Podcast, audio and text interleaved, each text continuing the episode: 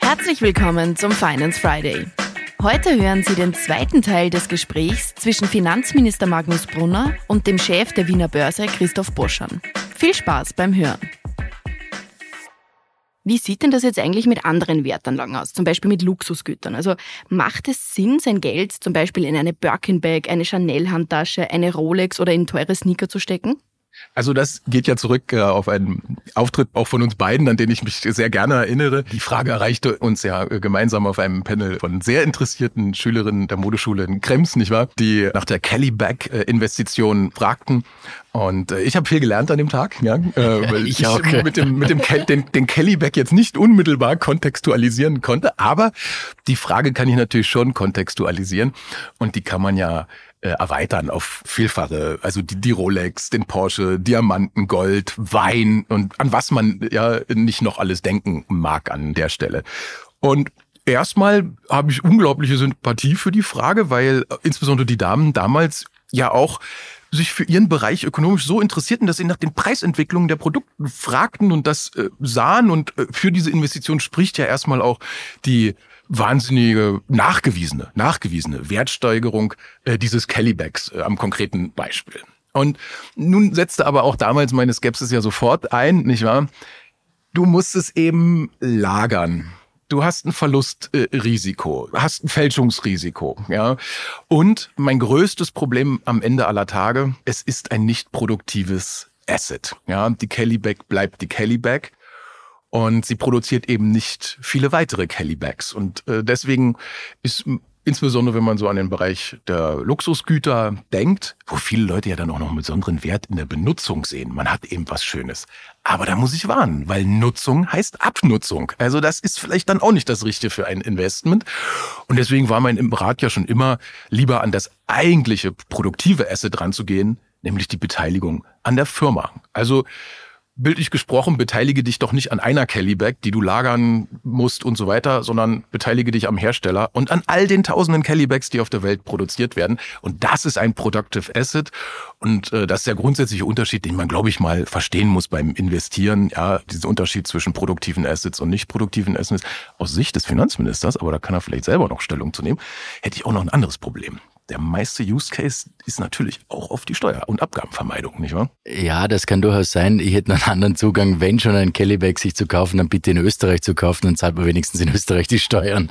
Also äh, was auch immer jeder machen möchte. Aber eine weitere Vorsorge- und Anlagemöglichkeit soll ja mit dem von Ihnen seit längerem geforderten Vorsorgedepot geschaffen werden. Vielleicht können Sie uns noch einmal ganz kurz erklären, worum es dabei geht und vielleicht gleich daran anschließend, wie wahrscheinlich ist denn eine Umsetzung noch in dieser Legislaturperiode?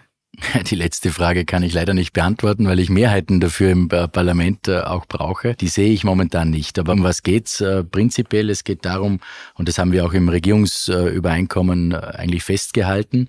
Deswegen bin ich überrascht, dass nicht mehr dafür sind momentan in der, in der Umsetzungsphase. Nämlich um was geht's? Es geht um die Erarbeitung einer Behaltefrist für eine Kapitalertragssteuerbefreiung für eine Käst, berühmte Kästbefreiung, äh, für Kursgewinne bei Wertpapieren äh, und Fondprodukten. Um das geht's relativ technisch jetzt, aber um was geht's insgesamt? Es geht um die Vorsorgemöglichkeit, nämlich dass wir wieder die Vorsorge etwas attraktiver gestalten können. Und äh, da hätten wir uns vorgestellt, eine Behaltefrist, äh, sind auch auf die Bedenken der Gegner sozusagen eingegangen. Wir verstehen es natürlich auch so, dass es nicht um Spekulation gehen darf, sondern es geht um das, ähm, um, de, um den Vorsorgegedanken insgesamt. Also, dass man nach einer bestimmten Behaltefrist die Kursgewinne Käst äh, befreit wieder herausnehmen kann. Man könnte es sogar schon früher herausnehmen, wenn man das Geld, die Gewinne für die Vorsorge, für ein Vorsorgeprodukt verwendet, also beispielsweise Pensionsantritt oder wenn man sich eine Vorsorgewohnung äh, kaufen will äh, und andere Dinge. Also nur um das Thema Vorsorge äh, entsprechend anzugehen. Der positive Effekt wäre natürlich auch, dass es für den Kapitalmarkt auch noch positive Auswirkungen hätte. Also da geht es um Attraktivierung des Kapitalmarktes, ja. Es geht um das Vorsorgethema, es geht um die Schaffung von Eigentum, also unterschiedlichste äh, Themenkomplexe werden äh, davon berührt. Werden wir es umsetzen oder nicht? Ich gehe immer noch davon aus, weil wir es ja im Regierungsprogramm haben. Also Ich stehe zu dem, was im Regierungsprogramm steht. Äh, wir bemühen uns wirklich auch auf die Bedenken einzugehen, äh, haben jetzt eine längere Behaltefrist auch äh, vorgesehen in unserem Konzept, um eben diesen Vorwurf des, ähm, des Risikos oder des Spekulierens dem entgegenzuwirken. Ja, und jetzt werden wir schauen, ob wir das noch umsetzen können, aber ich bleibe optimistisch bin nicht naiv, aber durchaus optimistisch. Jetzt besteht aber trotzdem noch, vor allem auch beim grünen Koalitionspartner, die Angst oder die Skepsis, durch ein Vorsorgedepot könnten Spekulanten vor allem begünstigt werden. Diese Skepsis ist aber durchaus erstaunlich, vor allem auch wenn man sich aktuelle Umfragen ansieht, die den Anteil der Wertpapierbesitzer unter Grünwählern bei 40 Prozent beziffern.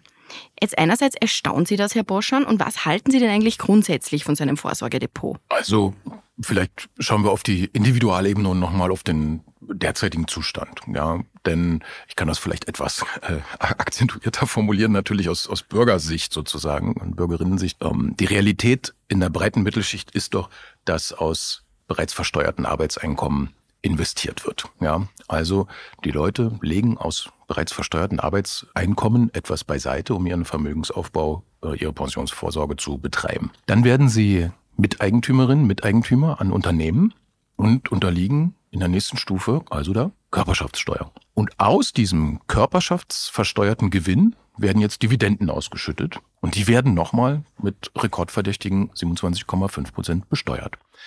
Also worauf ich hinaus will, entlang dieser Reise, und ich rede über die durchschnittliche Reise, Investorenreise der Österreicherin des Österreichers, gibt es doch eine dramatische Steuereskalation. Ja? Also erst aus versteuerten Arbeitseinkommen investieren, dann Körperschaftssteuer, dann Kapitalertragssteuer.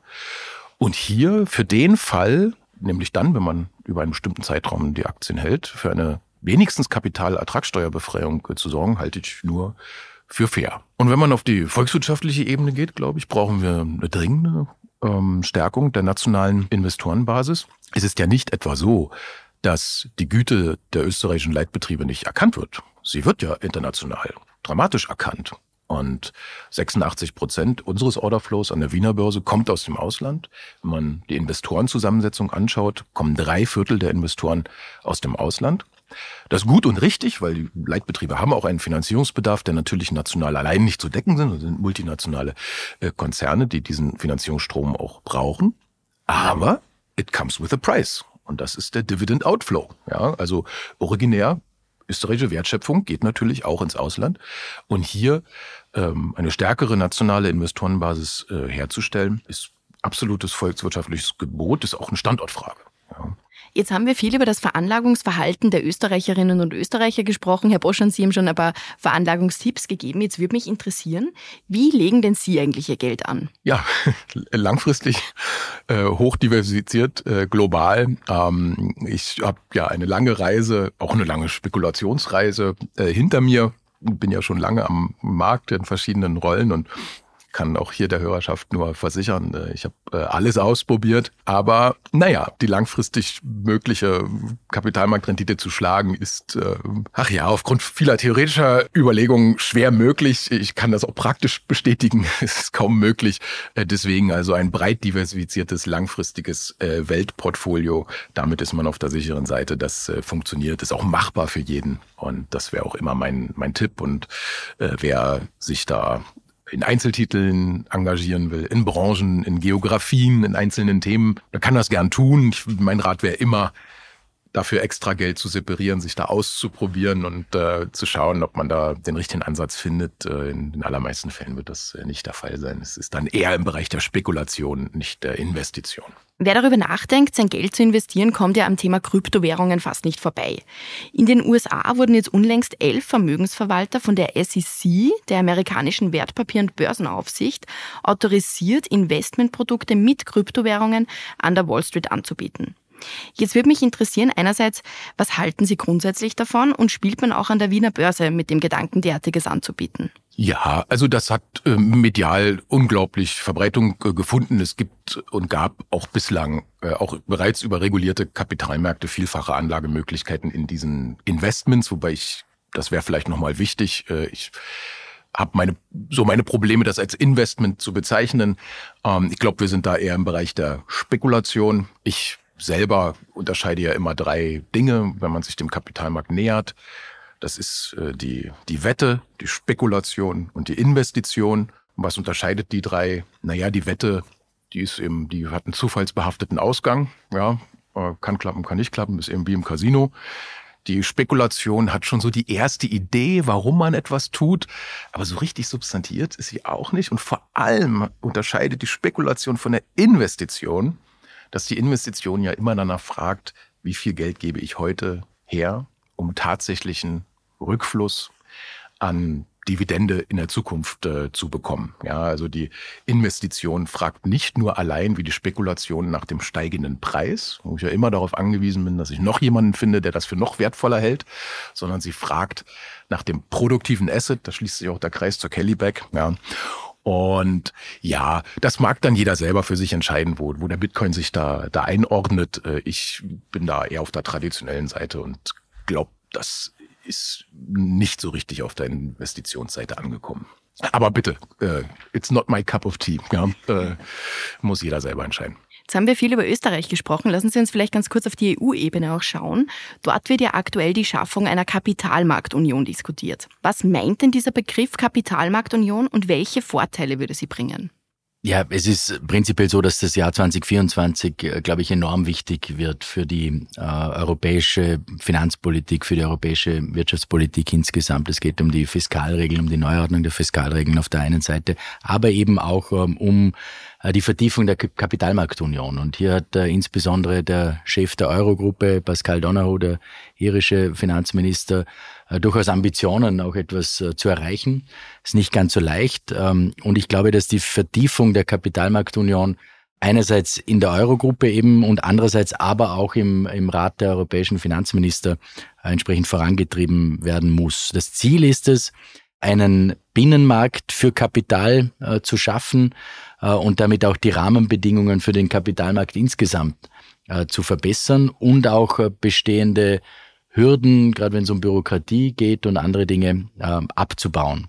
Äh, wir wollen vor allem für kleine und mittlere Unternehmen natürlich auch äh, den Zugang äh, zu liquiden Mitteln äh, erleichtern ähm, und äh, zum Beispiel auch die Erreichbarkeit von Beteiligungs- und Risikokapital entsprechend zu, zu unterstützen. Also das hat durchaus Vorteile, würde ich meinen. Äh, weil stabile und auch liquide äh, Kapitalmärkte auch das Wachstum, wir haben vorher darüber schon gesprochen, das Wirtschaftswachstum äh, in der EU anregen, Arbeitsplätze auch geschaffen werden können. Und darum geht's, wenn wir über die Schaffung einer Kapitalmarktunion sprechen. Jetzt müssen wir leider schon zum Schluss kommen, aber davor hätte ich noch eine Frage an Sie, Herr Boschan, die wahrscheinlich einige unserer Hörerinnen und Hörer interessiert. Viele Menschen kennen ja die Börse nur aus dem Kino, also aus Filmen wie etwa The Big Short oder The Wolf of Wall Street. Zeichnen diese Filme ein realistisches Bild? Geht es an der Wiener Börse genauso zu? Ja, also diese Filme sind natürlich Fluch und Segen zugleich. Ja, äh, man freut sich ja über jede Rezeption seines Geschäfts auch in der Öffentlichkeit, aber natürlich sind das dramatische Zerrbilder, äh, die das vielleicht auch ein Problem der Wahrnehmung des äh, Kapitalmarkts, insbesondere des Börsenmarktes. Diese Wahrnehmung vollzieht sich ja immer in den extremen Boom und Bust. Ja, also entweder der Wolf of Wall Street, der schnelle amoralische Vermögensgewinn oder ich habe alles verloren, ja, äh, das Crash-Szenario und das ist äh, eben eine große Bürde auch für den Markt, weil die Wahrheit ist eben eine ganz andere. Langfristig ist es die sicherste und renditeträchtigste Anlage das ist die Wahrheit. Ja, und was diese persönlichen Verhaltensweisen der da gezeigten Protagonisten angeht, kann ich äh, versichern, äh, solche Leute, also ich habe sie nicht getroffen in meinen 25 Jahren äh, Börse. Ja. Vor allem nicht an der Wiener Börse. Ja. Gut, meine Herren, vielen Dank für das Gespräch. Dankeschön. Vielen Dank. Dankeschön. Vielen Dank fürs Zuhören. Wenn dir die heutige Folge gefallen hat, dann abonniere den Podcast gerne auf Spotify, Apple Podcast oder einem anderen Podcast-Anbieter deiner Wahl. Mehr Infos zum heutigen Thema findest du in den Shownotes. Für tägliche Updates zur Arbeit der Finanzverwaltung und aktuellen Themen folge uns gerne auf unseren Social-Media-Kanälen. Die Links zu unseren Seiten findest du ebenfalls in den Shownotes. Die nächste Folge des Finance Friday erscheint kommenden Freitag. Bis dahin, alles Gute.